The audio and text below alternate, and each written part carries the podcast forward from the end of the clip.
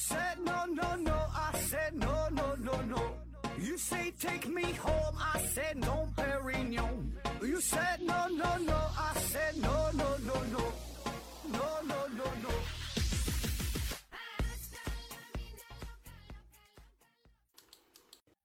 拼命探索，不计后果。欢迎您收听《思考盒子》，本节目由喜马拉雅平台独家播出。呃，今天呢，咱们还是回答听友的问题啊。第一个问题，没有人比我更懂定义。回复呃提问说：盒子你好，为什么地球啊作为一个宜居星球，却一点也不宜居啊？冬天呢冻死，夏天呢热死啊。一耳闪烁，风儿吹过，回复说：我觉得活得挺好的。呃，说有暖气空调的话，当然无所谓啊。刘总回复说：“因为目前来看，绝大多数星球人类无法生存，但地球不仅有多样的生物，且延续至今。相比之下，地球自然是显得宜居了。啊，这个其实就是一个相对的事儿。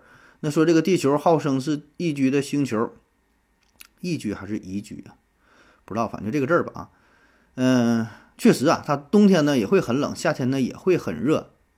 呃，有很多地方这个温度啊也是冷的要死，热的要死，对吧？我觉得这个很正常啊。”这里边说的宜居的星球，并不是指这地球上任何一个地方都宜居，并不是指地球上任何地方都适合任何一种生物宜居，对吧？你像南极、北极、珠穆朗玛峰峰顶，保证不宜居；像赤道上特别热，其实待着也挺难受。那深海当中特别深的地方，压力很大，对吧？那那你就是有少数的这个这个鱼呀才有，对吧？也不是说就完全宜居。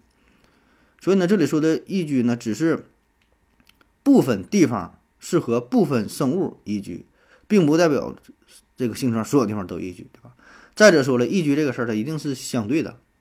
那你感觉说地球上冬天怎么热，这冬天怎么冷，夏天怎么热？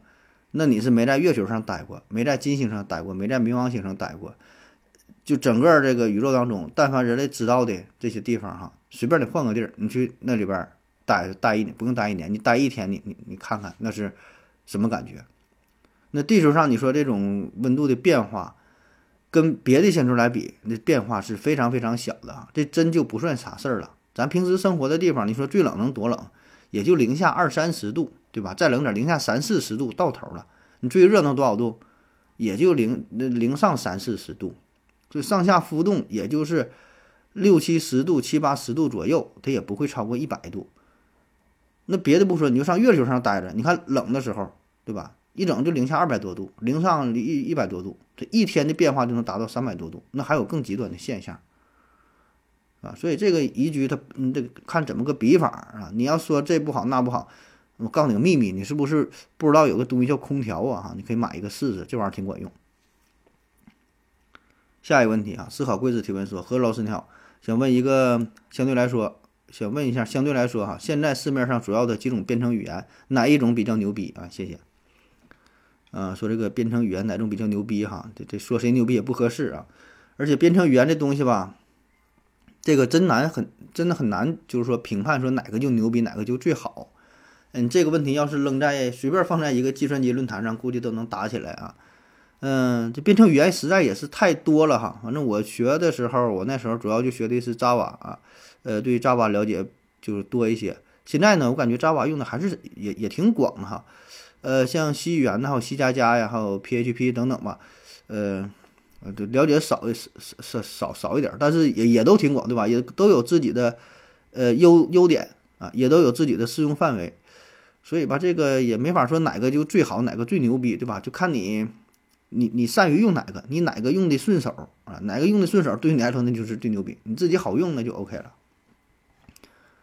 下一个问题，闷骚的刘大哥提问说，嗯，何子好。口腔溃疡啊，一般是怎么造成的？有什么预防的办法？刘景回复说，目前比较流行的说法，大多数单纯口腔溃疡是由于 B 族维生素啊缺乏引起的啊。一般医生会开一瓶 B 二给你吃啊。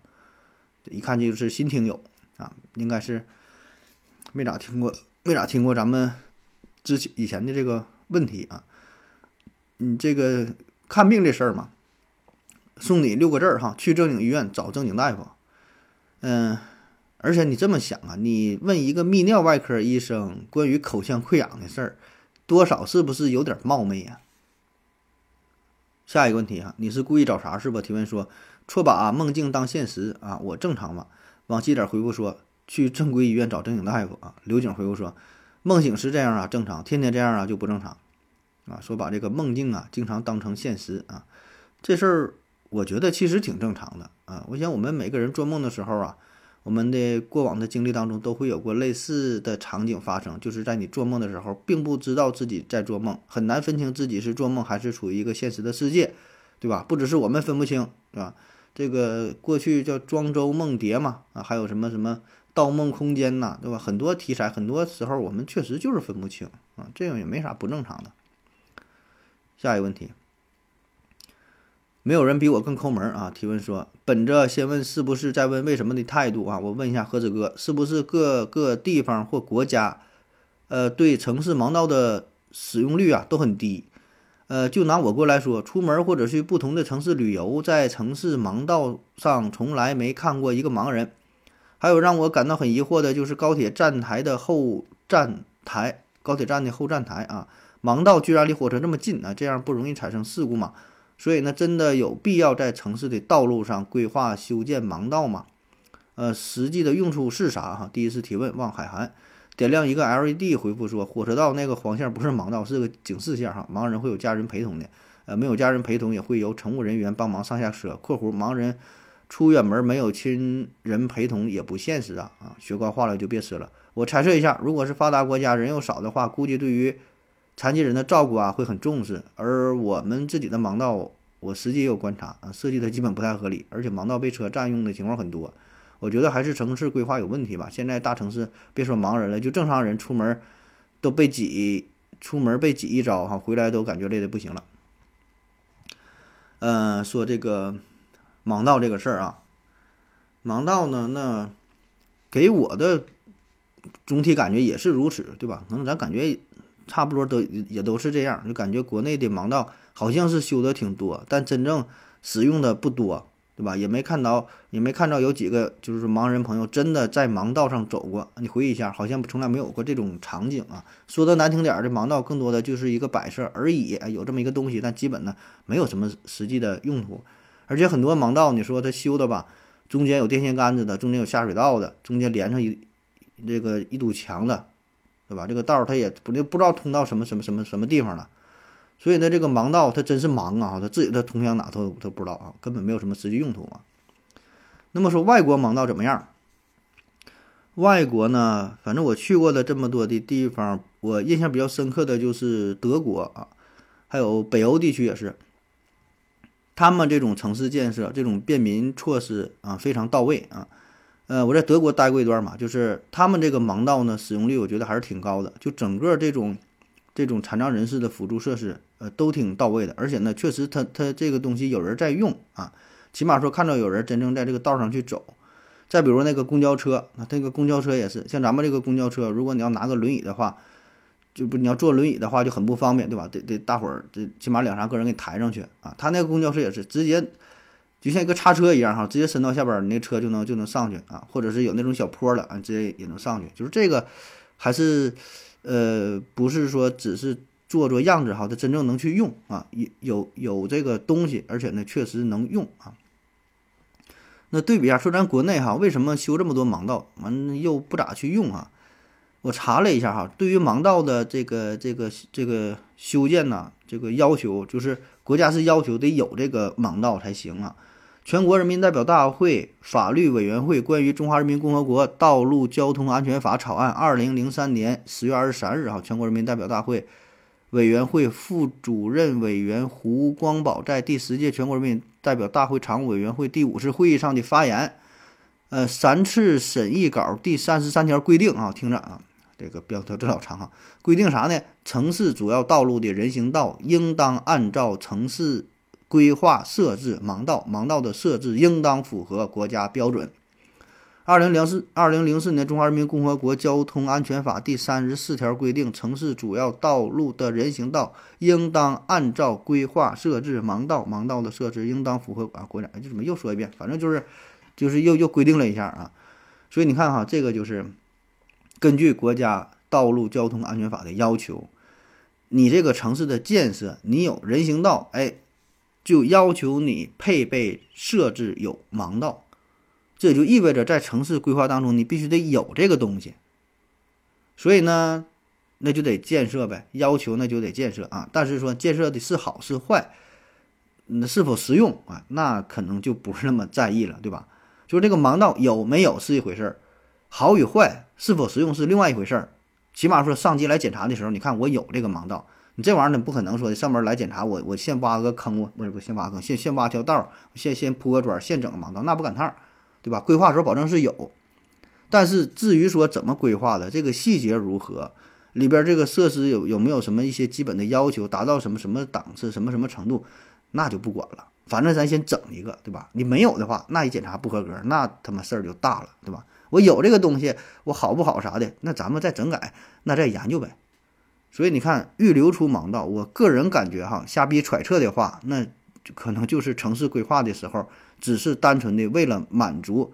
法律上的规定，对吧？人让修，那咱就修啊，并不是真正的以人为本，并没有真正的考虑到盲道的实用性、合理性啊，什么人性化这些啊都不重要啊，反正我他妈修了就完事儿了，对吧？所以这也就造成了目前这种盲道修了很多，但是实用性极差，甚至说危险性极差的情况啊。那么这种盲道，咱说那谁又敢用呢？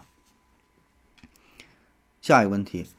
嗯，噗哈哈奥提问说：“你好，盒子，我最近呢在网上看到一些关于自杀的报道，说每年有几十万人自杀，其中呢不少是生活条件非常好的人。而我呀，一出生就患有单心式的先天性心脏病啊，从小就承受了身体和心理的双重折磨。虽然呢做过两次手术，但是呢并不能根治啊，只能是维持而已。呃，很大机会啊活不过呃四十岁啊。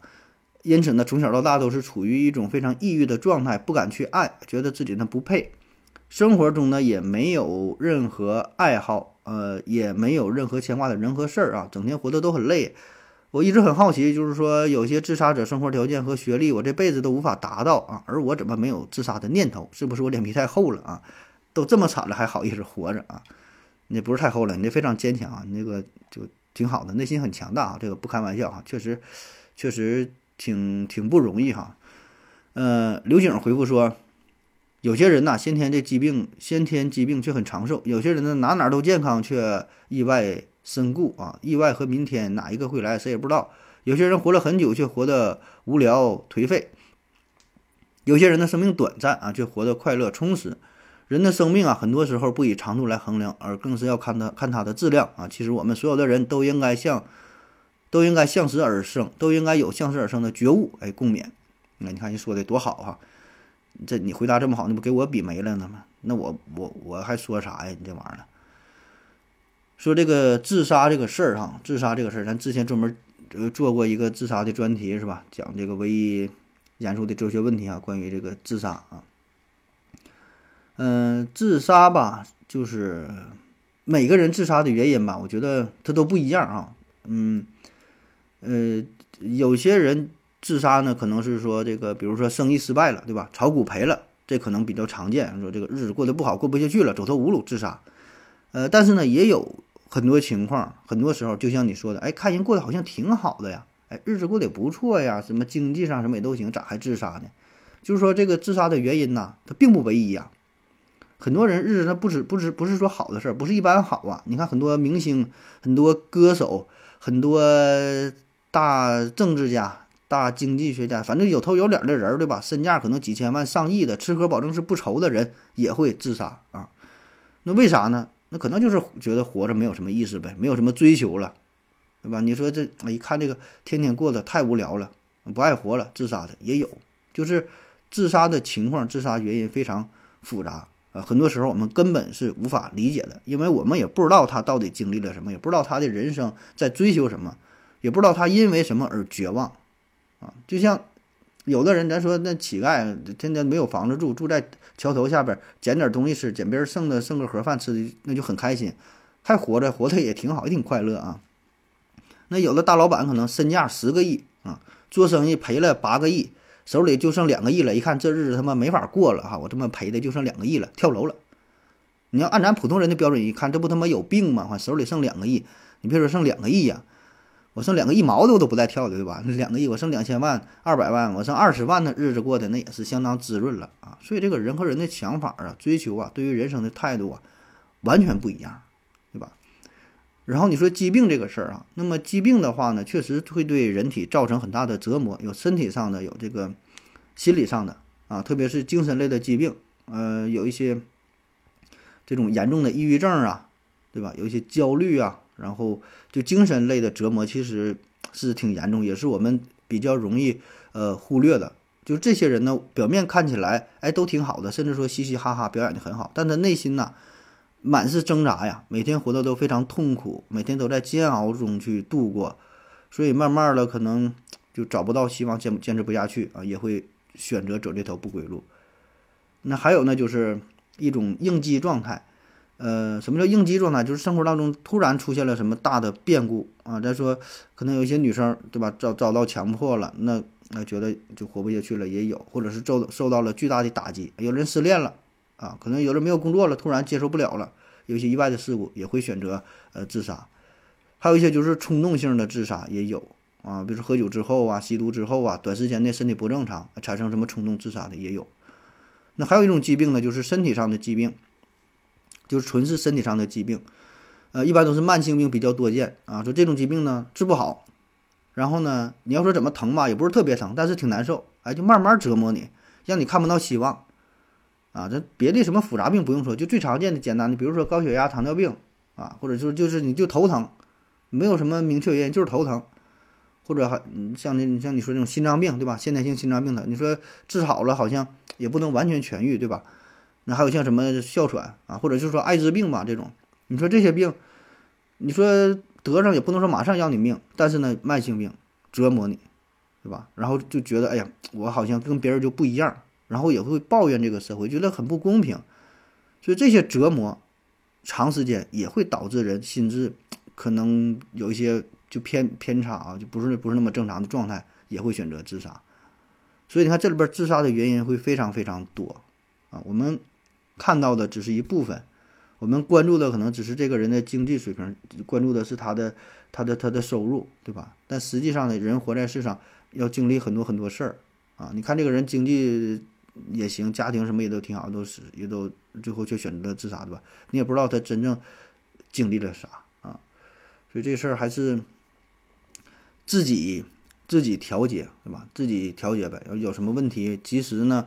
呃，跟朋友说呀，跟家人说呀，或者寻求专业的机构，对吧？排解一下啊。这个人都这样，人生在世哪有那么快乐的，对吧？每一个人都会或多或少的遇到各种问题，对吧？经历人生的阴霾，对吧？那是慢慢的多走几步就走出去了，坚持过去了，可能就好了啊。那好了之后，可能过一阵儿又有这个伤心的时候，所以就是这么波动嘛，对吧？下一个问题，嗯，乾隆勿用提问说，几乎所有人呐。喝第一口白酒的时候呢，都觉得很难喝啊，但为啥还会继续喝，甚至会喜欢上？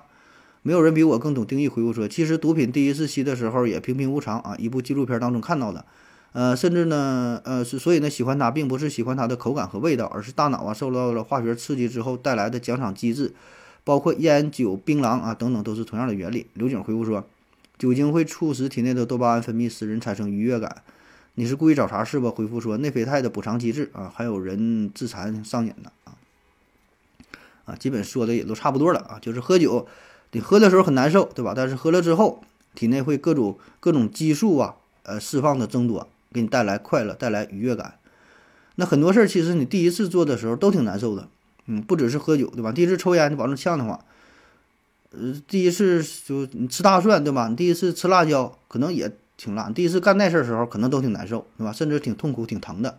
但是做多了之后，哎，你觉得就挺舒服，对吧？就体内激素，各种激素吧，也不只是什么内啡肽，还有什么多巴胺，还有什么乱别的乱七八糟，很多很多激素啊，都会都会这个这个释放啊，都会调节。那么这些呢，就会给你带来快感，对吧？说到底，说这个事儿，保证是你觉得去觉得有意思，觉得好玩啊。你要每次都这样，每次都难受，那你就不。不去做了啊，可能第一次难受，第二次难受多了就就就就就舒服了呗。下一个问题，嗯，梧桐树提问说，为什么医院大夫的字儿啊，这普通老百姓咱都看不懂啊？护士可以看懂啊？护士可以看懂吗？打问号哈。医生内部有一种自创的文字吗？啊？王西点回复说，原来还真有啊，现在都是打印了就没有了。啊，说关于医医生写字儿的事儿啊。嗯，医生写的字儿好像永远看不懂啊。当然，咱们这里指的是这种手写的字体啊，手写的字体。你要机器打印的那不算，那现在都机器打印了。然后呢，还被戏称说是天书啊。那么这个背后到底有什么惊天的秘密呢？是吧？呃，网上最流传的说法就是医生这么写字儿呢，是想给自己的处方啊加密。哎，甚至说用一个什么密码、什么代号啥的，是吧？写完了之后呢，不想让患者知道我到底开的是什么药，以免呢你就拿这个药方，你自己明白了之后去药房照方抓药，这样呢就会影响自己的收益，对吧？甚至我哎，我知道这药是啥，我不买了，我自己去药房买去，甚至有传说嘛，说这个医学生上学的时候专门学一种加密的语言，哈，类似于密码学啊，叫做医生书写体。那不是医疗圈的人，那根本就不认识啊。那你说这种情况，对于加密这个事儿，反正我上学的时候是没经历过哈，没学过。呃，如果说放在旧社会哈，可能会有啊。我只是说可能会有，这个我也也没法去说的怎么调查找这个信源，但我觉得可能会有。为啥这么说呢？因为就是咱们中药来说啊，咱主要说是中药，你看中药的配方呢都很复杂。一一副方子里边几种、十几种，甚至几十种中药，每种中药的配比呢也不一样，这个两克，那个三克，那个五克，对吧？多了少了的，所以呢，这里边就会涉及到一些祖传秘方、一些偏方。所谓的偏方是吧？你哎，这个东西就咱家祖传的，祖传多少年了？哎，大枣放几个，什么玩意儿？陈皮放几个啊？肉桂放几个？草果放几个？花椒放几个？大料放几个？然后这些东西放一起了啊，再加上多少的冰糖啊，一糊出的牛肉好吃，是吧？这个就是秘方，这个秘方不能让别人学会。然后呢，我给你开方，作为医生我给你开方，然后你再去抓这个药，哎，所以这就达成了医生和药房掌柜之间的一种心照不宣的默契，对吧？哎，人家一看这个东西，啊，哎，一看这是哪个医生写的方子，什么东西，给你拿，啊，所以你说这种情况在过去有没有？我并不知道哈，但是我觉得很有可能会会存在啊，就是理论上这个说得过去，啊，而且确实可能。就是有这种需求啊，有这种需求就有这个市场，对吧？就会出现啊，这个是可以理解的。那么说进入到新时代之后，特别是呃用西药这一块的时候，这我主要咱说现在就是西医这一块了。这种情况还会不会有呢？我觉得不太可能出现啊。呃，第一啊，咱就是纯分析这个事儿啊，在这个法律上，哎，患者有知情同意权，就你有这个权利，也就是你有权知晓。你给我开这个药是什么？那它主要成分是什么？它的副作用是什么？它治的是什么病？我怎么去吃，对吧？这些东西你必须得告知，跟我说明白。当然，很多时候医生并没有告知，但是他做的是不到位的啊。如果你真要是把这个东西你能拿出证据的话，你去告他一告一个准儿，对吧？这叫知情同意。你必须得告诉我了，我还得同意你才能给我开。你给我开个药，我没同意，你给我开了，对吧？你也不问，上来，哎，你这个是感冒，我给你开个药吧。你也没说行不行啊？一开开完了，那玩意一取药啊，八千八一盒，你保证你那得干起来，对吧？这叫知情同意啊，都得问一句我这什么病啊？你感冒了，开什么药啊？开什么什么药？嗯，大夫大约多少钱啊？二十五一盒，啊，那行，给我开两盒，这个是一个正常的呃看病的流程，对吧？你不可能你不知道的情况给你开这个药啊，嗯，所以咱说说实话，确实在临床上这种所谓的知情同意，这个有点形同虚设啊，呃，有些时候你也是不得。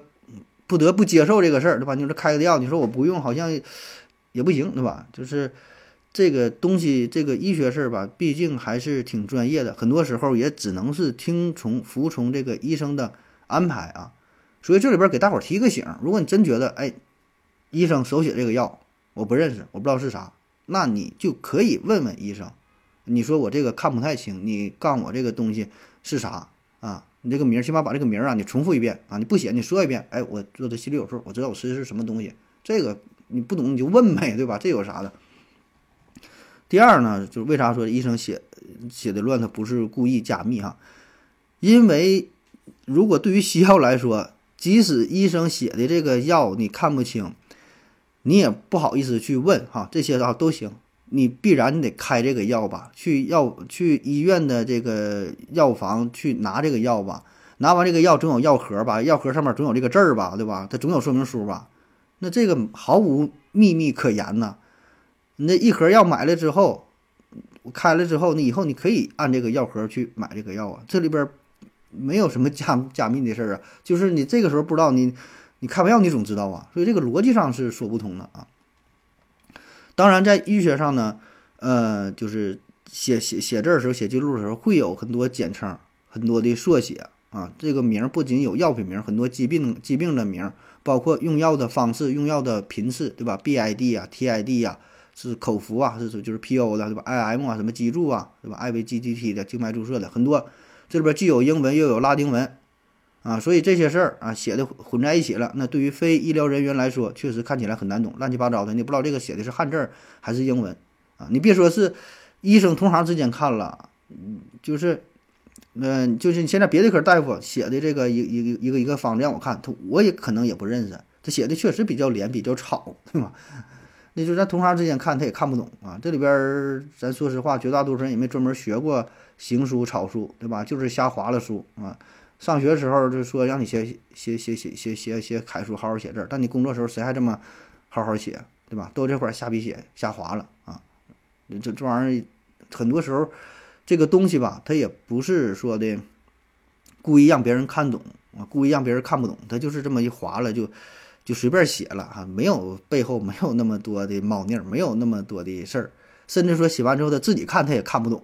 对吧？他你你现在哪个大夫写完了写乱七八糟，你第二天让他看你写的是啥，他自己可能他都不知道啊。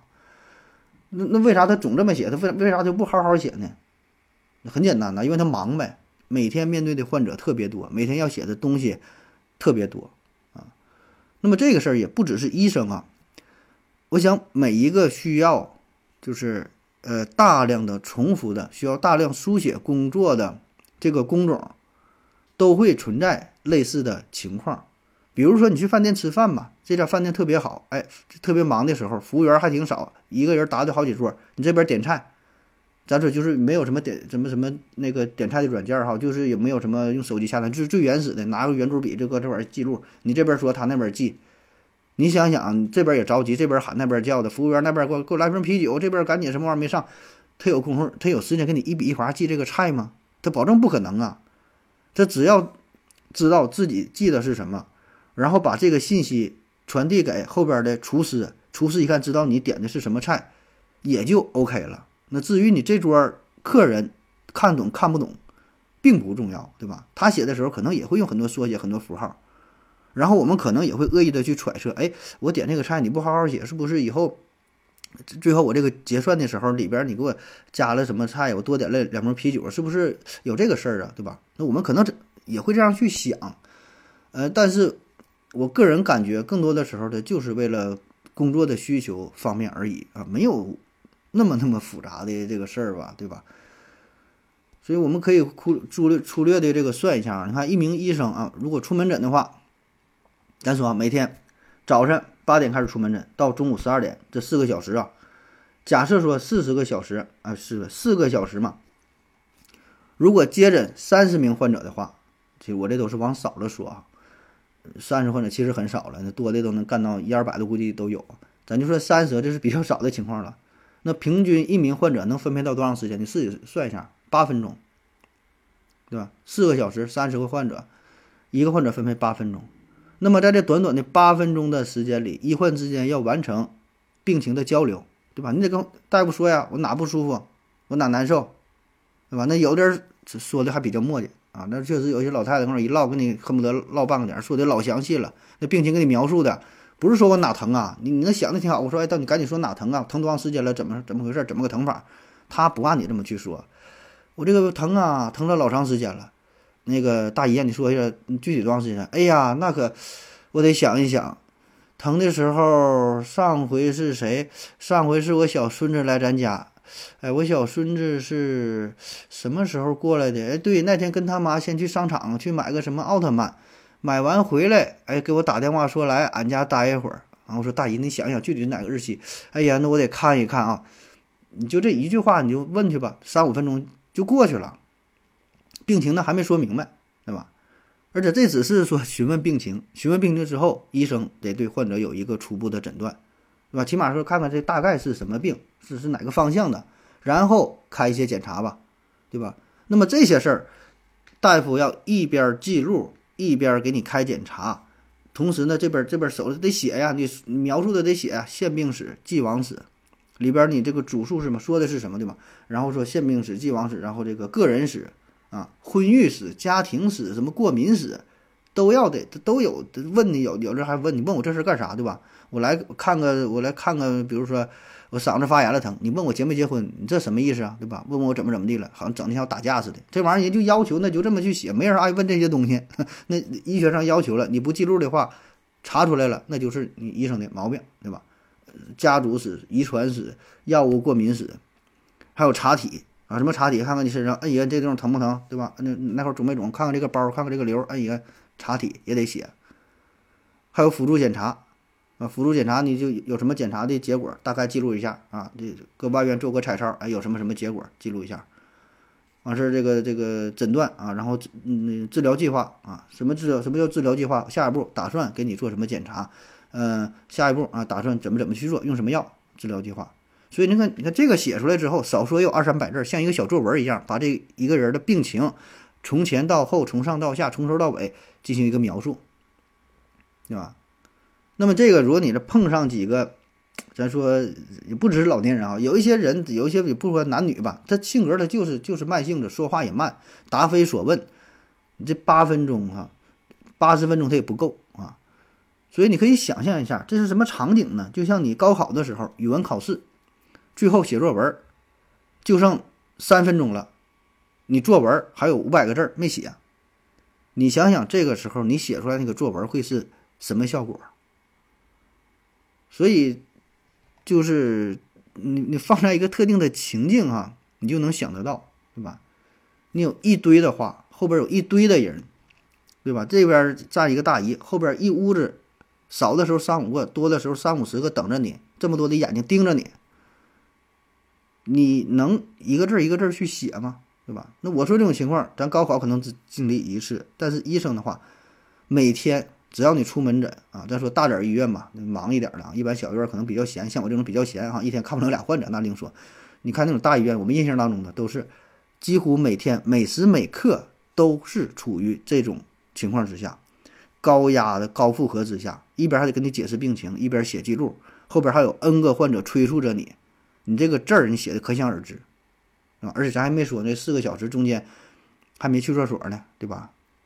还没喝水呢，啥也不干呢，就坐这块儿写，对吧？那咱说的难听点，说的极端点，那有的女医生出门诊出来一天，卫生巾都换不了，所以这个就是现实。所以在这种大环境之下，医生他不是不想好好写字，他真想好好写字，他真想一笔一划写。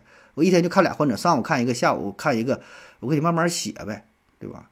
而且咱就这说，真是这种情况，医生慢慢写，你也不答应了。那来看病的，特别是急诊，受着病痛的折磨，这边着急呢，完了这大夫说，你等一会儿啊，我给你看看，我给你写，我我我这个看我这一横写的漂亮不？哎，我这个弯拐的，哎，像不像像不像？像颜真卿是吧？得到了颜真卿的真真传。看我这笔像王羲之的不？能打死你对吧？他恨不得说你别写了，我这个疼，你赶紧给我看病吧。你写这玩意儿干啥？有什么用？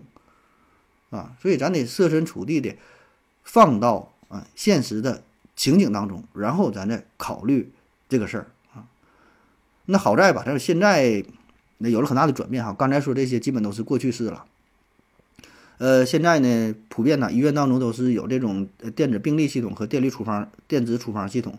电子病历系统呢，就是搁电脑敲字儿啊，当然敲字儿，这个你也得也得敲一阵儿啊，但是也可以复制粘贴的话，那起码能方便一些。还有电子处方，电子处方也是电脑给你开的药，也不用手写，说这个药是啥用多少，都是电脑一敲这个药啊，可能就就出来了，完全电脑入入，哎，非常方便。呃，真正用传统记录了。